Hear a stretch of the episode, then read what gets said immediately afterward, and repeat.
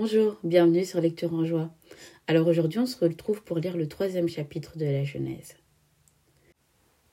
Or le serpent était la plus astucieuse de toutes les bêtes des champs que le Seigneur Dieu avait faites. Il dit à la femme Vraiment, Dieu vous a dit, vous ne mangerez pas de tout arbre du jardin? La femme répondit au serpent Nous pouvons manger du fruit des arbres du jardin, mais du fruit de l'arbre qui est au milieu du jardin, Dieu a dit vous n'en mangerez pas et vous n'y toucherez pas afin de ne pas mourir. Le serpent dit à la femme Non, vous ne mourrez pas. Mais Dieu sait que le jour où vous en mangerez, vos yeux s'ouvriront et vous serez comme des dieux possédant la connaissance de ce qui est bon ou mauvais. La femme vit que l'arbre était bon à manger, séduisant à regarder, précieux pour agir avec clairvoyance. Elle en prit un fruit dont elle mangea. Elle en donna aussi à son mari qui était avec elle, et il en mangea.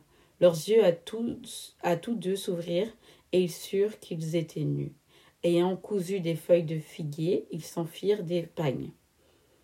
Or, ils entendirent la voix du Seigneur Dieu qui se promenait dans le jardin au souffle du jour. L'homme et la femme se cachèrent devant le Seigneur Dieu au milieu des arbres du jardin. Le Seigneur Dieu appela l'homme et lui dit Où es-tu? Il répondit J'ai entendu ta voix dans le jardin, j'ai pris peur car j'étais nu et je me suis caché. Qui t'a révélé, dit-il, que tu étais nu? Est-ce que tu as mangé de l'arbre dont je t'avais prescrit de ne pas manger? L'homme répondit La femme que tu as mise auprès de moi, c'est elle qui m'a donné du fruit de l'arbre et j'en ai mangé. Le Seigneur Dieu dit à la femme Qu'as-tu fait là? La femme répondit Le serpent m'a trompé et j'ai mangé. Le Seigneur Dieu dit au serpent Parce que tu as fait cela, tu seras maudit entre toutes les bestiaux et toutes les bêtes des champs. Tu marcheras sur ton ventre et tu mangeras de la poussière tous les jours de ta vie. Je mettrai l'hostilité entre toi et la femme, entre ta descendance et sa descendance. Celle-ci te meurtrira à la tête et toi, tu la meurtriras au talon. Il dit à la femme Je ferai qu'enceinte tu sois dans de grandes souffrances. C'est péniblement que tu enfanteras des fils. Ton désir te poussera vers ton homme et lui te dominera. Il dit à Adam, parce que tu as écouté la voix de ta femme et que tu as mangé de l'arbre dont je t'avais formellement prescrit de ne pas manger, le sol sera maudit à cause de toi. C'est dans la peine que tu t'en nourriras tous les jours de ta vie.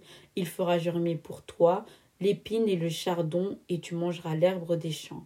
À la sueur de ton visage, tu mangeras du pain, jusqu'à ce que tu retournes au sol, car c'est de lui que tu as, été pris.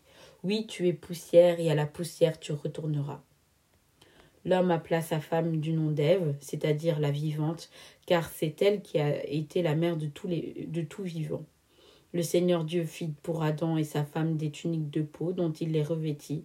Le Seigneur Dieu dit Voici que l'homme est devenu comme l'un de nous par la connaissance de ce qui est bon ou mauvais, maintenant qu'il ne tente pas la main pour prendre aussi de l'arbre de vie, en manger et vivre à jamais. Le Seigneur Dieu l'expulsa du jardin d'Éden pour cultiver le sol d'où il, avait, il avait été pris. Ayant chassé l'homme, il posta les chérubins à l'orient du jardin d'Éden avec la flamme de l'épée foudroyante pour garder le chemin de l'arbre de vie. Fin du troisième chapitre.